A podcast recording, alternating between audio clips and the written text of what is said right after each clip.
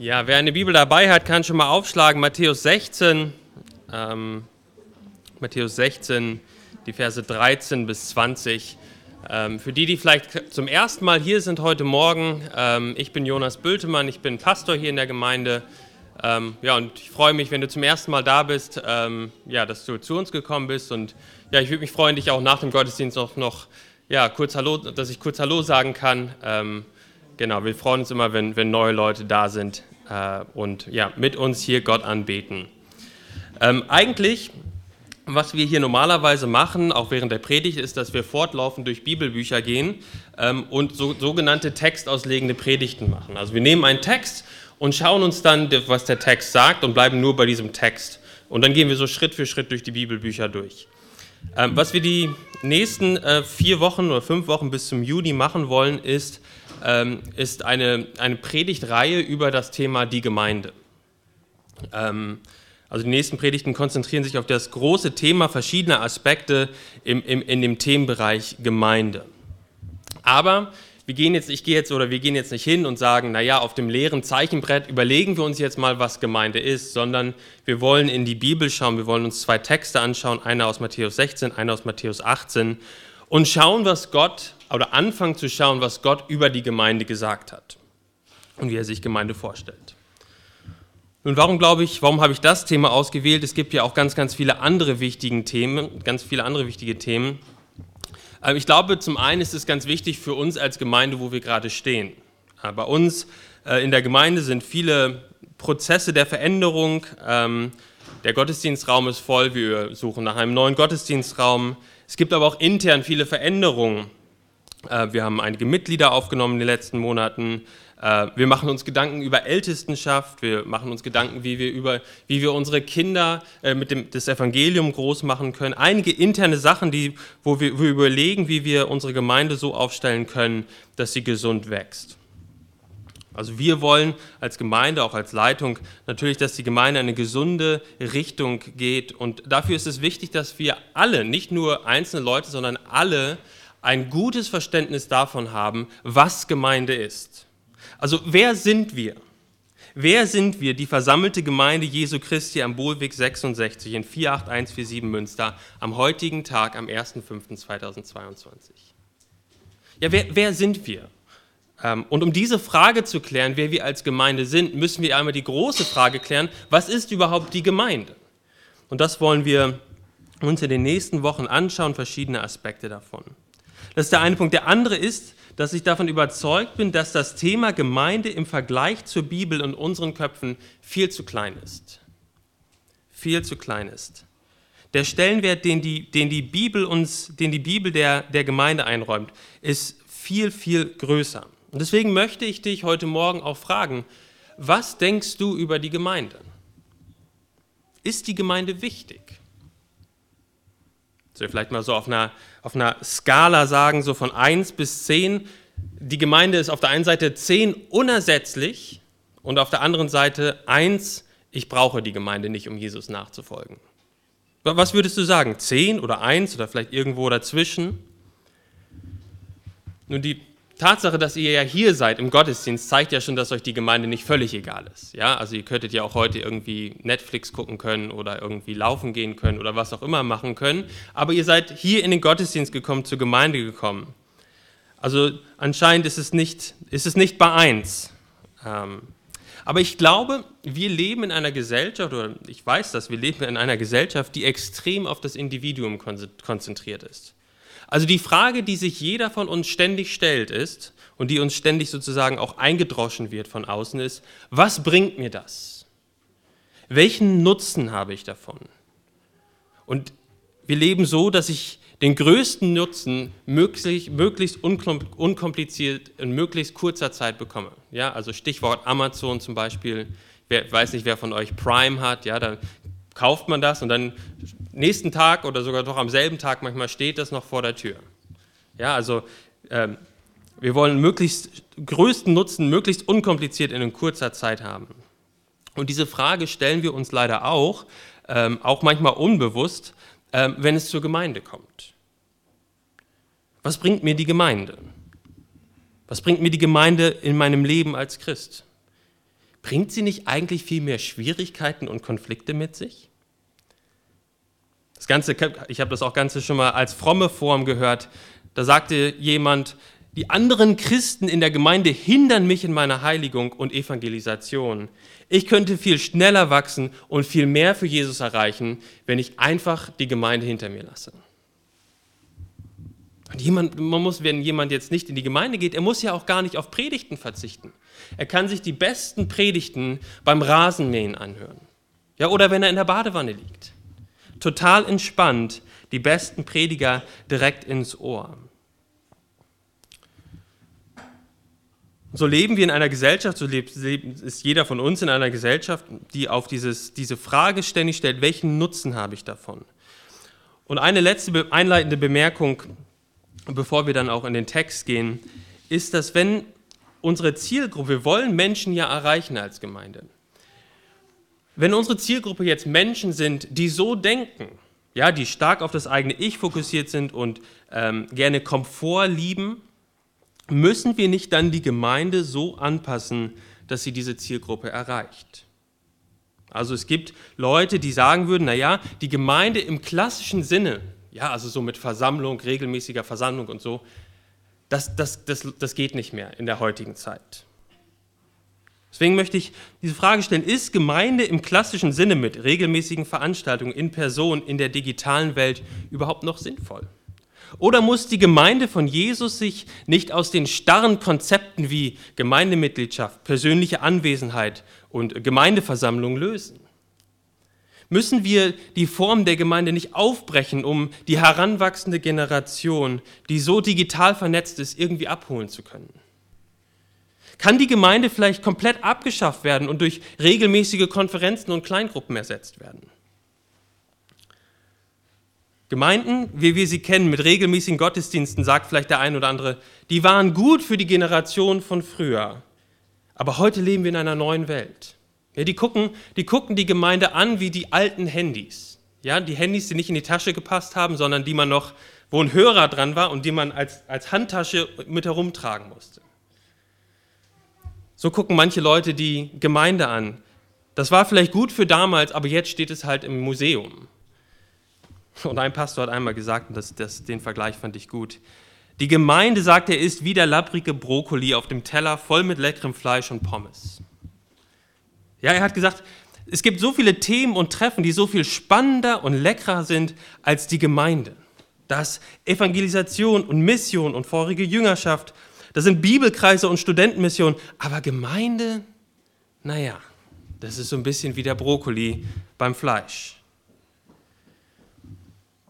Und natürlich müssen wir anfangen, auch über die Menschen nachzudenken, die wir erreichen wollen, auf jeden Fall. Aber wir müssen auch aufpassen, dass wir dabei nicht zentrale Lehren und Strukturen wegstreichen, die uns Jesus in seinem Wort gibt.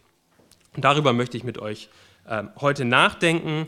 Und mein Ziel und mein Wunsch ist und mein Gebet ist, dass wir anfangen, wieder über die Gemeinde zu staunen, auch über diese Gemeinde zu staunen. Es nach außen hin mag es nicht viel sein. Aber es gibt keine andere Gruppe, keine Institution oder sonst irgendetwas, was die Gemeinde ersetzen kann. Und das hoffe ich euch heute aus zwei Texten zeigen zu können. Und diese Gemeinde, die Jesus gegründet hat, wird nie durch eine neuere oder bessere Version ersetzt werden. Die Gemeinde Jesu Christi ist seit ihrer Gründung durch Jesus Christus zeitlos und unersetzlich für das Reich Gottes. Und der Hauptgedanke heute ist ein Satz, ein kurzer Satz. Die lokale Gemeinde repräsentiert den König der Könige auf dieser Erde. Die lokale Gemeinde repräsentiert den König der Könige auf dieser Erde. Und wir wollen uns zwei Texte anschauen. Zunächst Matthäus 16, die Verse 13 bis 20 und äh, ich lese uns den Text vor. Könnte mir jemand ein bisschen Wasser bringen? Sonst mal gucken, ob mein, meine Stimme sonst gleich aufgibt. Matthäus 16, Verse 13 bis 20. Als aber Jesus in die Gegend von Caesarea Philippi gekommen war, fragte er seine Jünger und sprach, Für wen halten die Leute mich, den Sohn des Menschen? Sie sprachen, etliche für Johannes, den Täufer, andere aber für Elia, noch andere für Jeremia oder einen der Propheten. Da spricht er zu ihnen, ihr aber, für wen haltet ihr mich? Da antwortete Simon Petrus und sprach, du bist der Christus, der Sohn des lebendigen Gottes. Und Jesus antwortete und sprach zu ihm, Glückselig bist du, Simon, Sohn des Jona. Stell mal da unten hin, sonst rutscht das so. Danke. Und Jesus antwortete und sprach zu ihm, Glückselig bist du, Simon, Sohn des Jona, denn Fleisch und Blut hat dir das nicht geoffenbart, sondern mein Vater im Himmel. Und ich sage dir auch, du bist Petrus, und auf diesen Felsen will ich meine Gemeinde bauen, und die Pforten des Totenreiches sollen sie nicht überwältigen. Und ich will dir die Schlüssel des Reiches der Himmel geben. Und was du auf Erden binden wirst, das wird im Himmel gebunden sein, und was du auf Erden lösen wirst, das wird im Himmel gelöst sein. Da gebot er seinen Jüngern, dass sie niemand sagen sollten, dass er Jesus der Christus sei. Also Jesus geht los und wir lesen das am Anfang in den Versen 13 bis 15. Jesus fragt, wer meinen die Menschen, dass ich sei? Die Jünger antworten, naja, einige Johannes, einige Elia, einige Jeremia oder einer der anderen Propheten. Ja, also Jesus, die glauben, die Menschen glauben, dass du einer der großen Propheten warst. Und dann wendet sich Jesus direkt an seine Jünger. Für wen haltet ihr mich? Für wen haltet ihr mich? Das ist ja auch eine Frage, die du dir auch heute Morgen stellen musst. Für wen hältst du Jesus?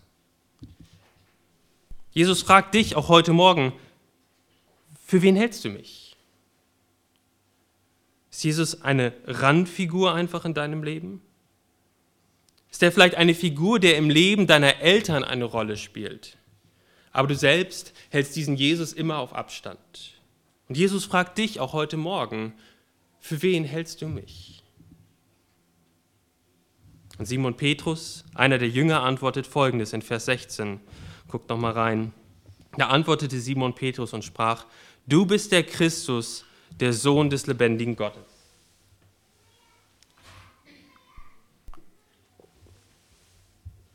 Du bist Christus, der Sohn des lebendigen Gottes.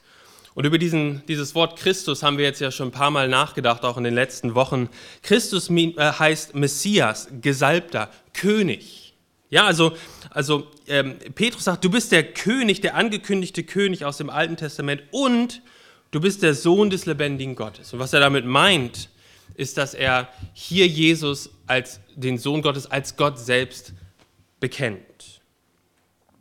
Aber es war nicht nur eine Feststellung, die er hier macht, sondern es hat sein Leben umgekrempelt. Dieser Petrus hat alles stehen und liegen gelassen für Jesus, für den König. Ja, ich habe jetzt vor kurzem im Radio kam ein Bericht über den Königstag in den Niederlanden. Der war jetzt ähm, ähm, vor ein paar Wochen. Der, der, findet immer an unterschiedlichen Städten statt und so. Und da geht der König dann hin. Giovanni, vielleicht weißt, äh, kennst du den Königstag in den Niederlanden. Ähm, und äh, da, da feiert, feiert das ganze Land, die ganze Niederlande, feiert den König dann in einem Ort. Wenn ich da jetzt hingehen würde und ich irgendwie an den König rankommen würde und er mich fragen würde, du Jonas, wer glaubst du, dass ich bin? Ich sage, du bist der König der Niederlanden. Aber das hat überhaupt gar keine Auswirkung auf mich. Ob das jetzt der König der Niederlande ist oder der König von, von Schweden oder von Dänemark, es hat keine Auswirkung auf mein Leben. Er ist nicht mein König. Aber bei Petrus und äh, mit Jesus ist das anders. Petrus und alle Juden haben den Christus, den Messias, erwartet.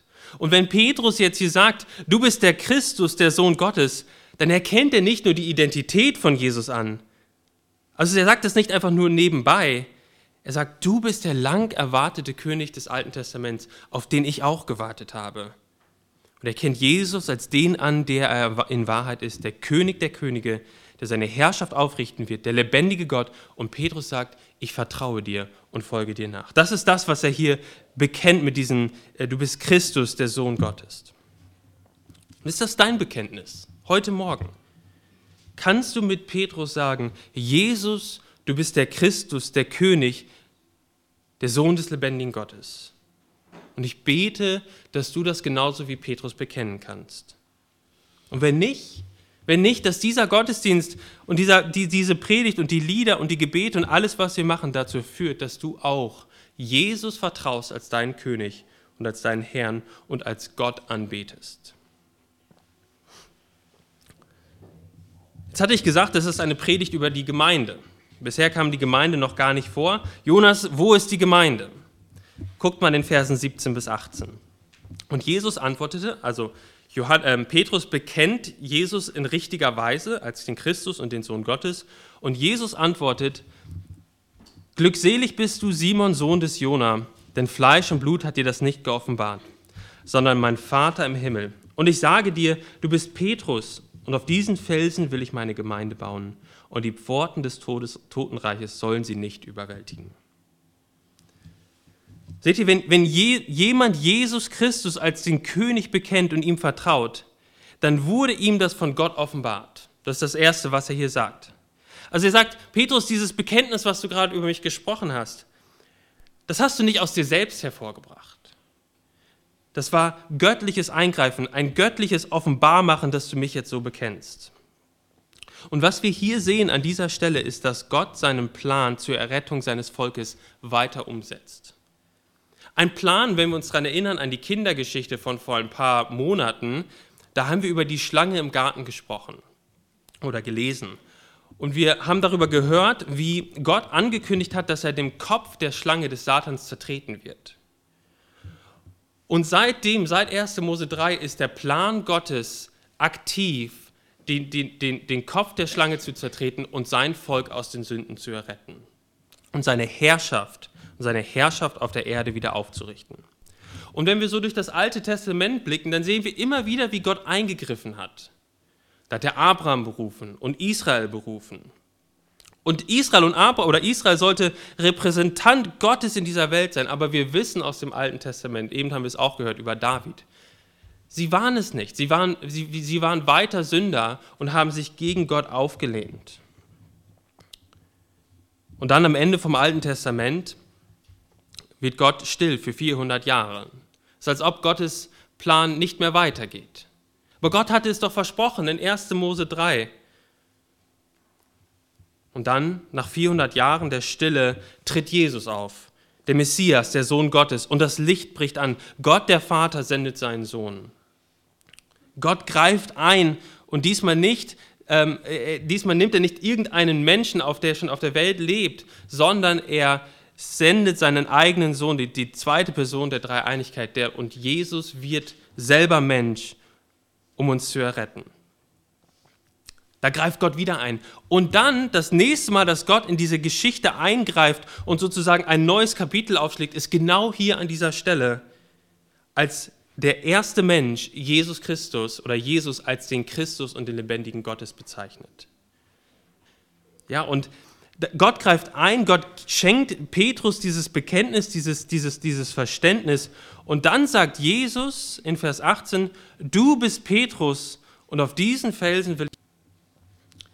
Petrus bekennt Jesus richtig und das nächste, was, was Jesus macht, ist, dass er die Gemeinde gründet. Nun, einige leiten aus diesem Vers ab, dass Petrus irgendein Amt bekommen hat, ja, das dann weitergegeben wurde, zum Beispiel an den, an den Papst. Aber das ist nicht das, was er hier sagt. Er sagt nicht, Petrus, du hast ein Amt bekommen, ähm, äh, das du dann irgendwie weitergeben kannst, sondern er sagt, Petrus, du hast mich richtig bekannt, dein Bekenntnis kommt von Gott, Gott hat dir das geschenkt und auf dir, auf diesen Felsen, auf dich, der dieses richtige Bekenntnis hat zu mir, werde ich meine Gemeinde bauen. Also Jesus baut seine Gemeinde, gründet seine Gemeinde auf den ersten Bekenner. Petrus bekennt Jesus und Jesus bestätigt es ihm und er gründet die Gemeinde. Und es ist unglaublich wichtig, dass wir das jetzt hier sehen, ist, dass sobald dort jemand ist, der Christ ist, der Jesus Christus in richtiger Weise bekennt, da geht Jesus hin und gründet die Gemeinde. Also Jesus Aufruf an Petrus ist nicht, naja, als du jetzt als individueller Christ, halte weiter treu an mir fest. Er sagt auch nicht, Petrus, geh hin und verkündige das Evangelium. Mach mal. Er sagt auch nicht, geh deinen Weg als Jünger ohne Furcht und mit Mut. Mach mal, Petrus, geh mal los in deinem christlichen Leben. Das Erste, was Jesus macht, als dort ein Mensch ist, der Jesus richtig bekennt, ist, dass er die Gemeinde gründet. Habt ihr das gesehen, welche Gemeinde er gründet? Welche, welche Gemeinde gründet Jesus mit dem ersten Bekenner? Seine Gemeinde. Guckt nochmal nach in Vers, äh, Vers 18. ich will meine Gemeinde bauen. Die Gemeinde ist einzigartig, unter anderem weil sie von Jesus selbst gegründet wurde und weil es seine Gemeinde ist. Auch diese Gemeinde ist seine Gemeinde. Es ist seine Gemeinde und er wird sie durchtragen bis zum Ende, lesen wir dort, wenn er, wenn er sagt, dass, er sich, ähm, ja, dass, dass die Pforten der Hölle sie nicht überwinden würde, würden können. Und deswegen möchte ich dich auch heute Morgen ganz konkret fragen, wenn das seine Gemeinde ist, wenn das, wenn, wenn das die Gemeinde von Jesus ist, wie denkst du über die Gemeinde? Vielleicht um das von Anfang nochmal aufzugreifen, vielleicht denkst du, naja, ich folge Jesus, aber die Gemeinde hat so viele Probleme, mit denen ich nichts zu tun haben will. Aber ich möchte dich herausfordern, dass du Jesus nicht nachfolgen kannst und sagst, du bist mein Herr und Heiland und gleichzeitig sagen kannst, die Gemeinde ist mir egal. Das ist seine Gemeinde. Jeder, der Jesus liebt, liebt auch die Gemeinde, denn es ist die Gemeinde Jesu Christi. Und deswegen möchte ich dich einladen, darüber nachzudenken, welchen Stellenwert die Gemeinde in deinem Leben als Christ hat. Gott, der Vater, hat dir, wenn du Christ bist und Jesus glaubst, die Erkenntnis gegeben, er hat dir die Augen geöffnet, geöffnet. Du bekennst Jesus als König und Gott. Und die Frage ist, gehst du dann auch den nächsten Schritt und sagst, dann gehöre ich jetzt auch zur Gemeinde? So wie das bei Petrus war, der erste Bekenner von Jesus Christus. Und die meisten, die hier sitzen, oder viele von denen hier sitzen, sind ja auch Mitglieder dieser Gemeinde. Und ich möchte euch, aber auch die, alle, die hier sind, darüber äh, ermutigen, darüber zu staunen, dass wir seine Gemeinde sind. Wir hier am Wohlweg sind seine Gemeinde, die er liebt. Und das hat Auswirkungen. Das hat Auswirkungen auf unser Leben. Wenn du Jesus als deinen König anbetest und dienst, dann diene seiner Gemeinde. Die, die, die, der Weg, wie du Jesus dienen kannst, ist, indem du der Gemeinde dienst, die Jesus gehört. Ich möchte das konkret machen, ähm, auch nochmal im Hinblick auf, auf, auf das, was wir in der Einleitung äh, besprochen haben, dass wir sehr stark auf das Ich schauen. Ja, sehr stark auf das Individuum. Wenn es darum geht, jetzt der Gemeinde zu dienen, wie fangen wir normalerweise an, die Fragen zu stellen? Ich glaube, die meisten von uns, das trifft auch auf mich zu, ist, ich frage zunächst, was für Gaben habe ich? Und dann gehe ich auf die Suche und schaue mal, äh, ob es was gibt. Und wenn es da nichts gibt in meinem Gabenbereich, in meinem Gabenprofil, ja, dann warte ich halt, bis die passende Möglichkeit kommt. Ich bin hier, Jesus, ich bin bereit, ich will dir dienen, das sind meine Gaben, hier kann ich dienen. Wenn deine Gaben, wenn dein Dienst an der Gemeinde, an der Gemeinde Jesus deinen Gaben entspricht, ist das super. Das ist toll und auch erfüllend. Aber ich möchte uns herausfordern, dass es auch okay ist, wenn du Jesu Gemeinde in einem Bereich dienst, der dir eigentlich gar nicht so wichtig oder der, der dich gar nicht so interessiert, aber wo es Not gibt in der Gemeinde das, was du tust in der Gemeinde, bekommt Bedeutung, weil du es für Jesus und für seine Gemeinde tust. Also es ist ähm, nicht deshalb, oh ja, also weil du, es, weil du es für Jesus und für seine Gemeinde tust. Und wir sind ja umgezogen vor kurzem und, oder gestern und ähm, mussten jetzt auch einige Möbel neu kaufen. Ähm, und ich weiß nicht, wer, euch die, wer die Seite Wayfair kennt. Äh, da kann man viele Möbel online kaufen. Da gibt es dann, wenn man dann zum Beispiel Sofas eintippt, dann gibt es 30.000 Optionen. Ja? Und dann fängst du an und machst, so, machst dann die Filter auf. Ne? Farbe, Größe, Preis, ganz wichtig auch. Ähm, und dann kriegt man am Ende eine kleinere Menge und von, den, von dieser Menge wählt man dann aus. Die anderen sind dann automatisch ausgefiltert. Ich glaube, genau das Gleiche machen wir auch manchmal, wenn es, an, wenn es zur Gemeinde kommt und wenn wir uns fragen, wie kann ich der Gemeinde dienen? Ja, da sind dann die Filter. Arbeit mit Kindern, Arbeit mit Jugendlichen, geschlechterspezifische Arbeit, vielleicht Männerarbeit oder Frauenarbeit, äh, leitende Tätigkeit, unterstützende Tätigkeit. Und dann sucht man sich so alles raus, seine Filter, und dann kriegt man am Ende ähm, das Ergebnis, seine Aufgaben, die man dann tun kann. Aber wisst, merkt ihr, was ihr da gemacht was, was man dann macht? Man blendet automatisch alle anderen Dienstbereiche aus. Und was ist, wenn dann bei dem Gabenprofil, was du hast, am Ende nichts mehr überbleibt. bist du dann bereit, Jesus und seiner Gemeinde zu dienen, auch wenn es nicht unbedingt äh, dein, deinen Interessen entspricht oder vielleicht auch dein, gar nicht deinen Gaben entspricht. Ähm, aber es gibt eine Not und du denkst dich hinein und du, du, ähm, du, du, du tust es zur Ehre Gottes und für seine Gemeinde. Und die innere Haltung, wenn es zum Dienst an der Gemeinde kommt, von, sollte bei jedem von uns sein. Jesus, was auch immer du mir zu tun gibst in dieser Gemeinde, was auch immer es ist, ich werde es mit Freude tun, damit du geehrt wirst und deine Gemeinde erbaut wird. Und wenn dein Mitarbeiter äh, vielleicht in einem Bereich gebraucht werden, der dich nicht so interessiert und du dich sonst nirgendwo richtig einbringen kannst, dann ist es eine wunderbare Möglichkeit für dich, sel dich selbst zu verleugnen und der Gemeinde und vielleicht den Kindern, wenn es um Kinder, Kinderarbeit geht, aufopferungsvoll zu dienen, auch wenn es nicht deinen Präferenzen entspricht. Dazu ruft uns Jesus auf. Es ist seine Gemeinde. Wir beten Gott an und wir wollen oder Jesus an. Wir wollen Jesus dienen. Wie können wir Jesus dienen? Wir können Jesus dienen, indem wir seiner Gemeinde dienen. Und wenn du der Gemeinde schon dienst in ganz verschiedenen Bereichen, vielleicht im Kirchencafé oder im Kaffee kochen und im Vorbereiten, Kinder von Jesus erzählen, zählen, Hauskreis leiten, äh, was auch immer es ist, was du tust, dann möchte ich dich ermutigen, zu sehen, was du da tust. Du dienst Jesus und du dienst seiner Gemeinde. Also Jesus gründet die Gemeinde auf Petrus, den ersten Bekenner, der Jesus richtig bekennt. Aber was, was ist jetzt die Aufgabe der Gemeinde? Und das ist unser zweiter Punkt heute, die Aufgabe der Gemeinde. Ähm, also Gott der Vater, nochmal um, um ein bisschen zurückzugehen, Gott der Vater offenbart vom, vom Himmel aus dem Petrus, wer, wer Jesus ist. Petrus bekennt es richtig. Jesus, äh, Petrus bekennt Jesus als den Christus und den Sohn Gottes.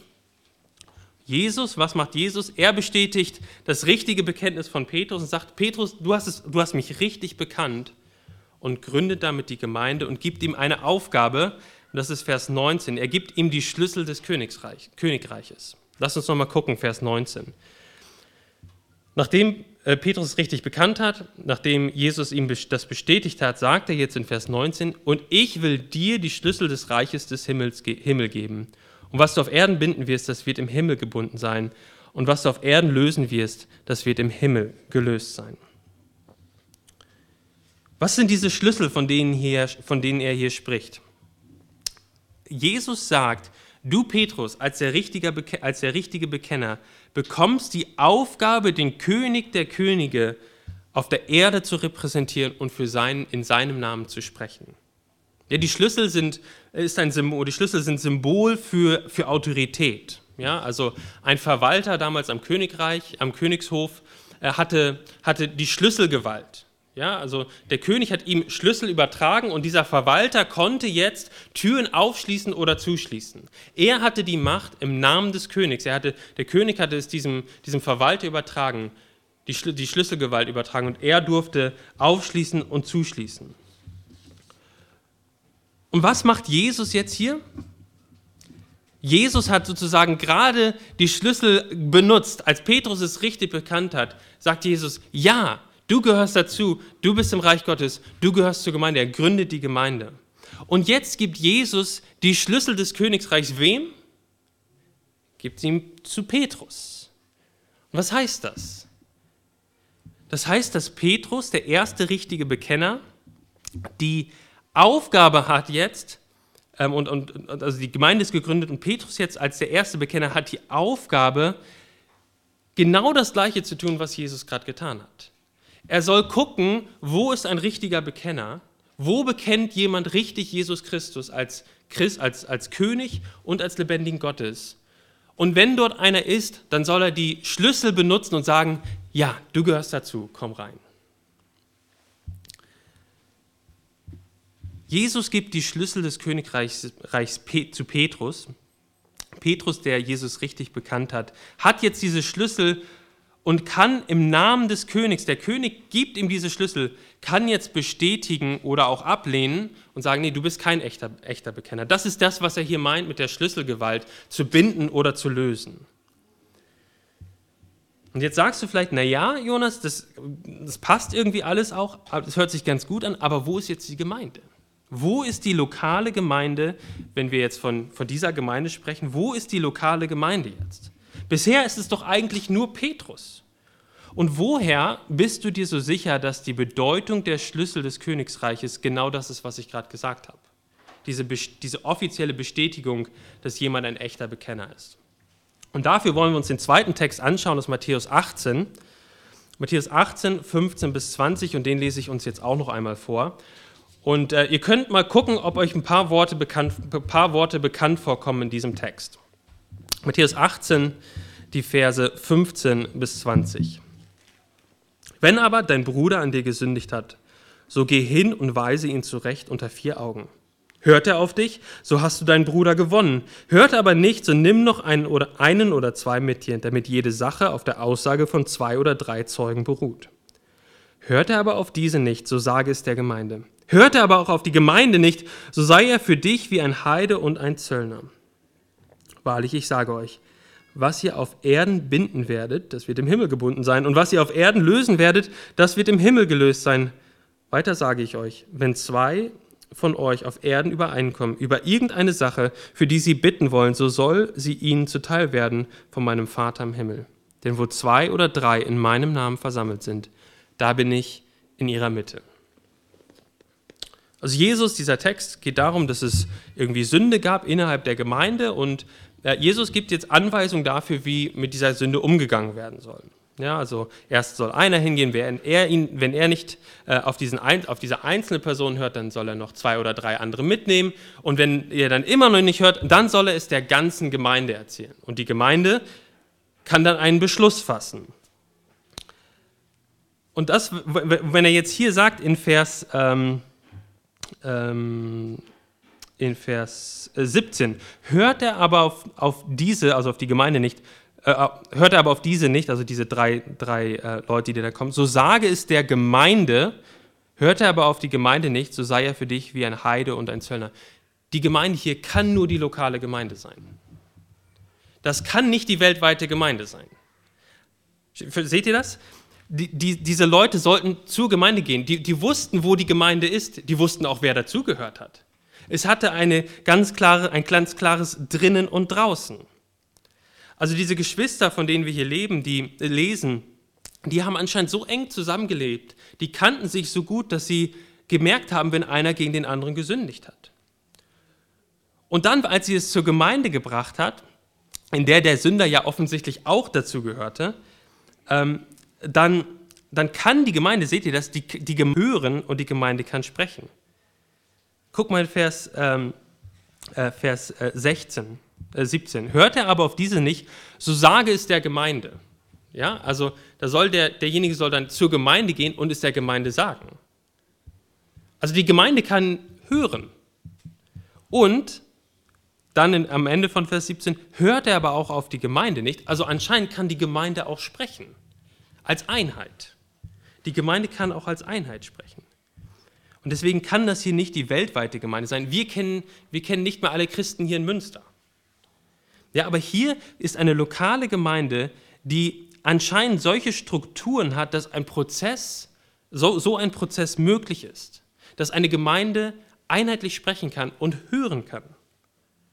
Und hier sehen wir Gemeindemitgliedschaft. Es ist klar, wer dazugehört und wer nicht dazugehört. Ähm, und die Gemeinde kommt dann hier in diesem Text, ähm, oder die Gemeinde kommt zu einem Schluss, sodass sich, dass sie als lokale Einheit von Gläubigen etwas sagen kann. Also die, die, ist hier die lokale Gemeinde gemeint.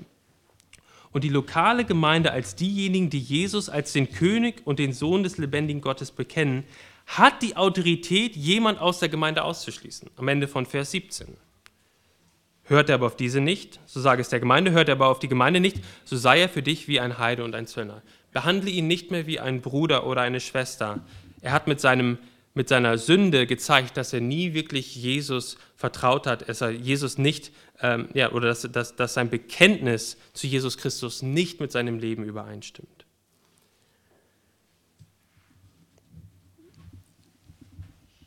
Also Jesus hat der Gemeinde die Autorität gegeben, offiziell nicht äh, offiziell einen Bruder oder eine Schwester, am Ende von Vers 17, als Nichtchristen zu deklarieren. Und er begründet es damit, womit begründet es, dass die lokale Gemeinde die Schlüssel des Himmelsreichs haben. Seht ihr das in Vers 18? Genau die gleichen Worte, die er zu Petrus sagt. Zu Petrus sagt er, das Einzige, was dort sich verändert, ist das Wort du und ihr. In Kapitel 16 sagt er, was du, Petrus, auf Erden binden wirst. Was er in 18 sagt, ist, was ihr auf Erden binden werdet. Das heißt, diese Autorität, diese Schlüsselgewalt liegt nicht, ist nicht gebunden an der Person von Petrus, sondern es ist gebunden an dem richtigen Bekenntnis von, zu Jesus Christus. Also die Gemeinde als diejenigen, die zusammenkommen und Jesus Christus äh, als ihren äh, König und ihren Gott anbeten und ihm glauben, ähm, kommen zusammen in einer Art und Weise, dass sie sich gegenseitig, ähm, ja, gegenseitig in Verantwortung halten und gegebenenfalls auch aus der Mitgliedschaft ausschließen. So wie wir das in Matthäus 18 sehen. Und die Gemeinde, und das ist jetzt ganz wichtig, die Gemeinde ist die einzige Institution, die von König Jesus beauftragt, beauftragt wurde, offiziell auf dieser Erde jemandem zu sagen, du bist Christ. Es gibt keine andere, keine andere Institution, nichts anderes auf dieser Erde, die diese, die diese Aufgabe hat und die diesen Auftrag hat. Nun, was ist also eine Gemeinde? Eine Gemeinde ist eine Gruppe von Christen, die sich regelmäßig versammelt und neben vielen anderen Dingen diese Schlüssel des Reiches des Himmels ausübt. Da kommt jemand, lass uns das mal praktisch machen, da kommt jemand und bekennt Jesus Christus, er wird Christ. Und die Gemeinde kommt zu dem Schluss, du bekennst Jesus richtig, du, du, du, du hast das Evangelium verstanden und dein Leben offenbart, dass dein Bekenntnis echt ist und wir sagen als Gemeinde dann, herzlich willkommen in dieser Gemeinde. Deswegen lassen wir zum Beispiel auch Leute, die sich zur Mitgliedschaft anmelden oder auch bei der Taufe, lassen wir ein Zeugnis geben, damit alle hören, was diese Person glaubt, um dann auch als Gemeinde sagen zu können, das, was du da gesagt hast, was du bekennst, das ist das echte Evangelium. Und soweit wir sehen können, lebst du auch gemäß des Evangeliums. Herzlich willkommen, komm in die Gemeinde. Komm herein. Und natürlich heißt das nicht, dass die Gemeinde letztendlich bestimmt, wer in den Himmel kommt oder nicht. Weil die Reihenfolge war ja auch bei Petrus, Gott der Vater im Himmel offenbart es Petrus und Jesus bestätigt ihn und gründet die Gemeinde. Und genau das Gleiche, genau dieser gleiche Ablauf ist auch jetzt heute ähm, bei uns als Gemeinde der Fall. Jemand wird wiedergeboren durch den, den Geist Gottes, er bekehrt sich, tut Buße, und die Gemeinde hat jetzt die Aufgabe von Jesus bekommen, ihm das offiziell zu bestätigen. Und dann tauft die Gemeinde den Bekenner, wenn er nicht getauft ist, und nimmt ihn sozusagen so in die lokale Gemeinde auf. Er schließt die Tür auf. Der Christ, der dann, der dann dazugehört zur Gemeinde, ist jetzt unter der Autorität dieser lokalen Gemeinde, wo die Geschwister dieser Gemeinde aufeinander Acht haben und wenn nötig die Schlüsselgewalt wieder benutzen, um diese Person auszuschließen, sollte er sich mit seinem, sollte er, sollte sein Leben sein Bekenntnis widersprechen. Das ist ein bisschen wie, wie ein Reisepass. Äh, wenn ich in Amerika bin im Juni ähm, und mich jemand fragt, na, wer bist du, dann kann ich ihm meinen Reisepass zeigen. Ich kann sagen, ich bin Jonas Bültemann und ich bin Deutscher. Und dann kann, er damit dann, kann ich damit dann einreisen. Nun, woher kannst oder wie kannst du dich als Christ ausweisen? Wenn jemand fragt, bist du Christ? Sagst, ja, ich bin, ich bin Christ. Ja, wo, wo, ist dein, wo ist dein Ausweisdokument? Wo ist das offizielle Dokument, dass du zu Jesus Christus, dem König, gehörst und zum Reich Gottes gehörst? Und das, was, was, was Jesus hier sagt in Matthäus 16 und Matthäus 18, ist, dass die Gemeinde die Autorität hat, diesen Pass auszustellen. Wenn jemand kommt und die Gemeinde ihn aufnimmt unter die, unter die Autorität, wenn, wenn ein Christ unter die Autorität der Gemeinde kommt dann, und, und Gemeindemitglied wird, dann kriegt er den Pass eines Christen und er kann sich ausweisen, ich bin Christ.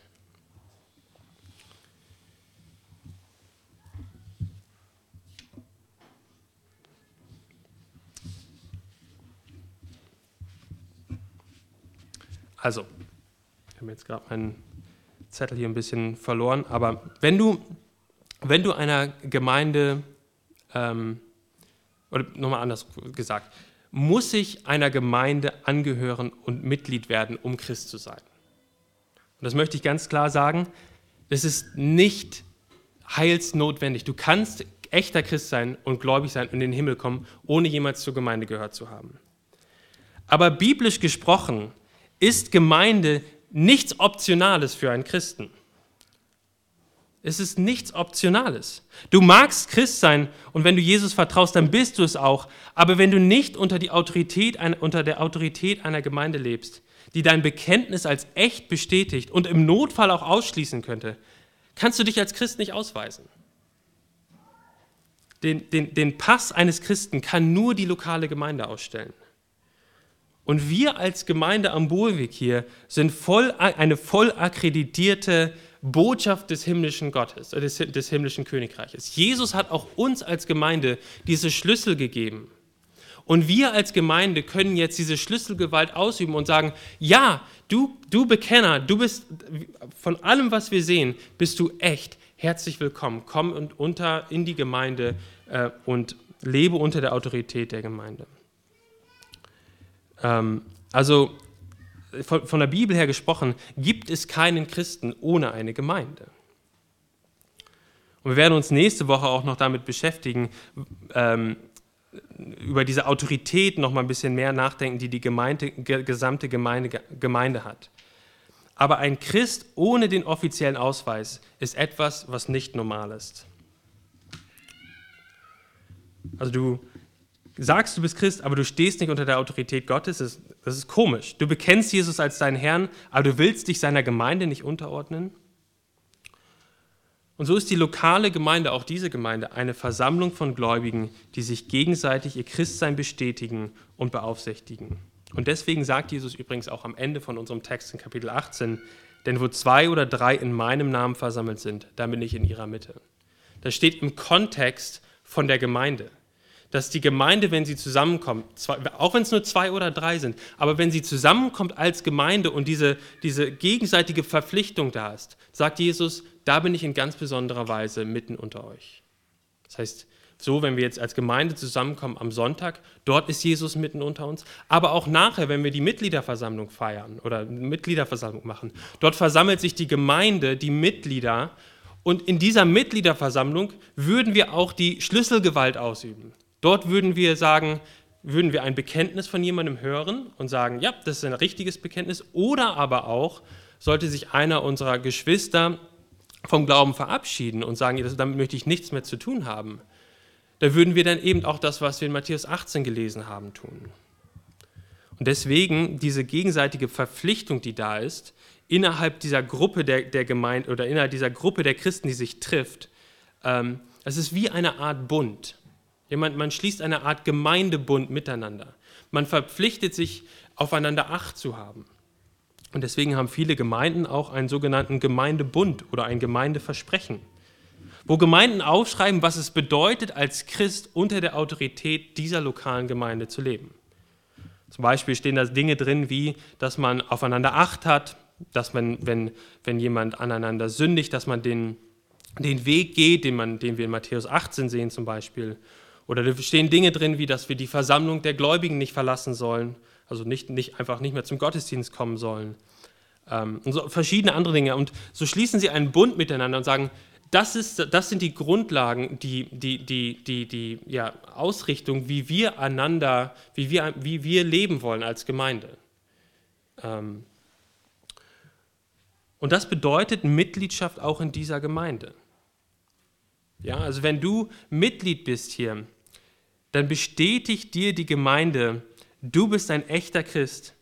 Und du kannst sagen, ja, ich bin ein echter Christ. Woher weiß ich das? Nun, weil die Botschaft des Reiches Gottes am Wohlweg mein Bekenntnis bestätigt hat. Sie haben mein Bekenntnis von Jesus gehört und die Gemeinde hat gesagt, ja, das, er, hat, er hat Jesus richtig bekannt und von allem, was wir sehen, lebt er in einer Art und Weise, dass es dem Bekenntnis entsprechend ist.